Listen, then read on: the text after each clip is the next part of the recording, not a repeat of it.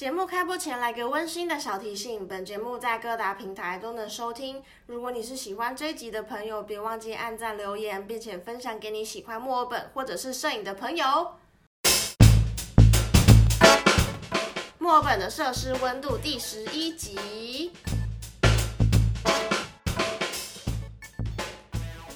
Hello，大家早安！今天这一集我们回到了摄影人物故事系列的第二集。如标题所见，今天要介绍的是江佑仪这位摄影师。其实我希望大家比较，嗯，把他定位成一个艺术家，而不是摄影师，因为其实他有很多的拍摄作品，他自己身为摄影师，同时也是模特儿、艺术总监，甚至是统筹的角色，所以他。嗯，其实身兼多职。那他除了影像作品之外，其实也有搞一些艺术的东西。所以我会讲他，或者是我会把他定义为是一个艺术家这样子。那呃，开头难免一定要跟大家讲，为什么我会想要介绍他？他是呃我众多崇拜的艺术家，或者是喜欢的台湾摄影师里面。在这么多人当中，我最崇拜、最崇拜，也是最想要见到本人的，就是这位江佑仪，台一个台湾女神。第一个我很崇拜她的点，呃，这样子讲我不知道是不是很好，我不知道这样子讲好不好，但是这个跟年纪多少有一些关系，因为我觉得她在三十岁以下，她今年快三十了，就是。他他现在已经快三十岁了，但是我会觉得在三十岁以内，在国际间做了非常多事情是非常不容易的一件事，尤其她是身为一个亚洲女生，她在前两年，也就是二零一八年的时候入选富比士三十岁以下亚洲最具潜力的杰出人士之一。她同时也是很多大品牌像 Vogue、Gucci 或者是等等。之类大品牌争相合作的一个台湾女神，这个是我非常崇拜的一点，因为她我曾经有在 podcast 其中一个 podcast 的节目上面有一个主持人，他邀请了江佑仪来到节目上面，然后总共分了上下两集，就是在讲她大学毕业之后一直到现在的一些人生故事，她怎么从。呃，服装设计系毕业之后，一路到纽约担任吴继刚的实习生，一直到他搞出了一个名堂的这段心路历程，当中也包含了他成名之后，因为遭到一些抄袭等等，导致他有很严重的忧郁症等等这些的东西，让我觉得他是。非常非常有个人特色，也很有个性的一个女生。她讲话的方式不是那么的条理分明，但是我会觉得她头脑里面就是非常有料的一个人。她的作品也是非常贴近国际，然后会让你觉得她是一个奇怪到你会很喜欢的人，因为她的作品里面。常常就会有一些很奇怪的东西，就比如说两个不相干的东西，但是摆在一起，它对美的呈现就诠释的非常好哦。你会觉得就是奇怪到你很欣赏它，就它最主要的呃作品主题就是纹身贴纸和社群媒体这两样东西。纹身贴纸就是他大学毕业的时候想要存一些零用钱，于是他就自己。设计了一些纹身贴纸在网络上面贩卖，之后他往后的一些影像作品，其实有很多很多都是跟纹身贴纸有关。他自己在受访时候有讲到说，他其实对东方的一些元素很感兴趣，就譬如说像麻将这种东西，因为他是土生土长的台湾人，对，那他近期的作品帮 Vogue。的封面杂志拍的照片就是跟麻将有关系。如果大家有兴趣的话，可以去搜寻一下。再来像社群媒体的话，呃，举个例子来讲好了，他在去年的时候台北有一个展览，其中一个作品呢就是一棵树。那那那个不是一张照片哦，是真的一棵树就摆在那边。它那棵树呢，每一片叶子上面都有一些呃讯息，就是她跟她前男友的一些讯息啊，或者是跟一些朋友的交呃对话记录等等。那这个作品就是在讲说，即使树叶因为地心引力的地心引力的关系掉下来，这些讯息也没办法呃百分之百，然后很完整的把这些讯息传递给你想要传递的人。他就是在讽刺说，现在这个社会里面，大家都靠网络，都靠文字讯息去做传递，但是其实他没办法，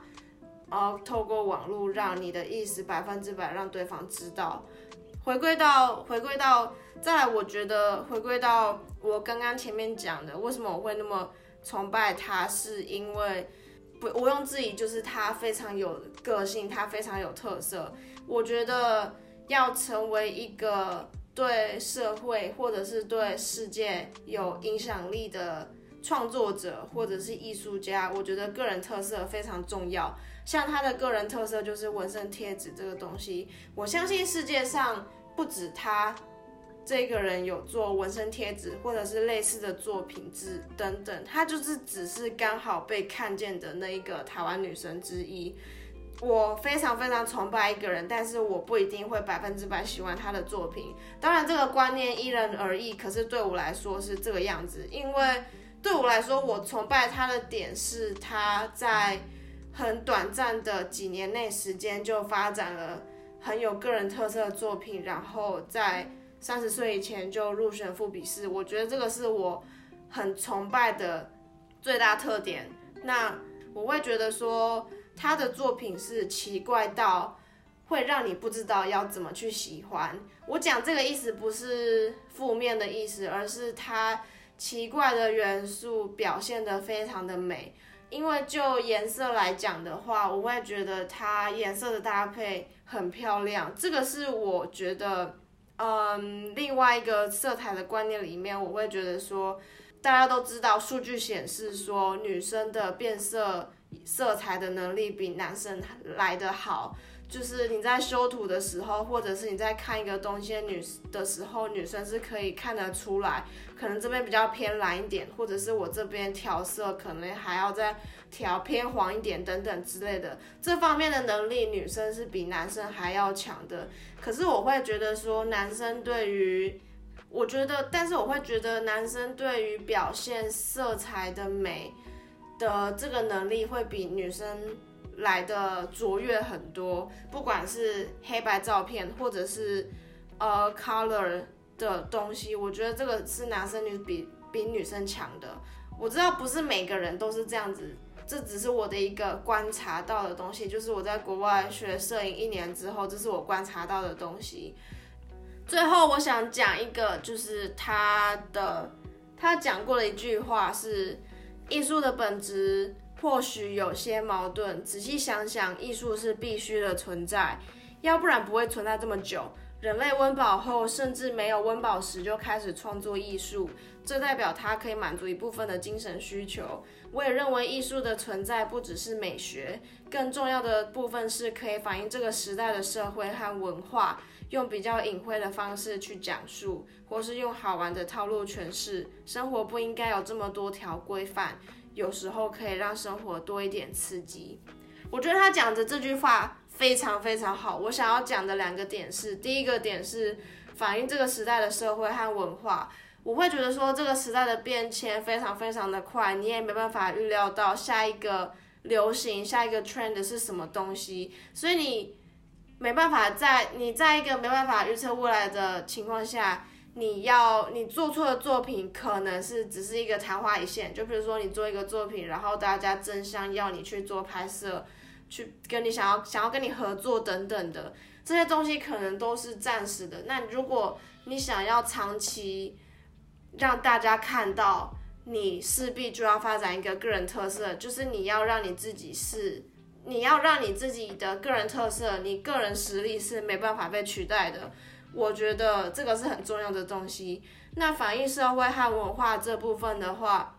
我觉得跟 YouTuber 有点像。台湾人的话，你会发现有一些时事议题出来之后，YouTuber 很长，立马在近期或者是甚至几个小时内就出了一个那个相关议题的影片。就比如说之前总统大选的时候，呃，有总统辩论嘛，过了总统辩论完之后，过了才过几个小时，叉嘎马上就发了一个影片，就是他自己做了一个浓缩的。总统辩论的大纲，然后兼搞笑的那种影片，我觉得这个是就是反反映社会和文化的一部分。这个只是比较浅浅层的东西，那比较深层的东西可能就会比较像是讽刺，或者是对谁致敬啊等等之类的。所以第二个点我想要讲的是，可以让生活多一点刺激。我觉得这个东西非常重要，因为当你在灵感枯竭或者是你想要尝试不一样的东西的时候，生活上面的刺激对你来说就是很重要的东西。你要多尝试，你要去多尝试你没有接触过的东西，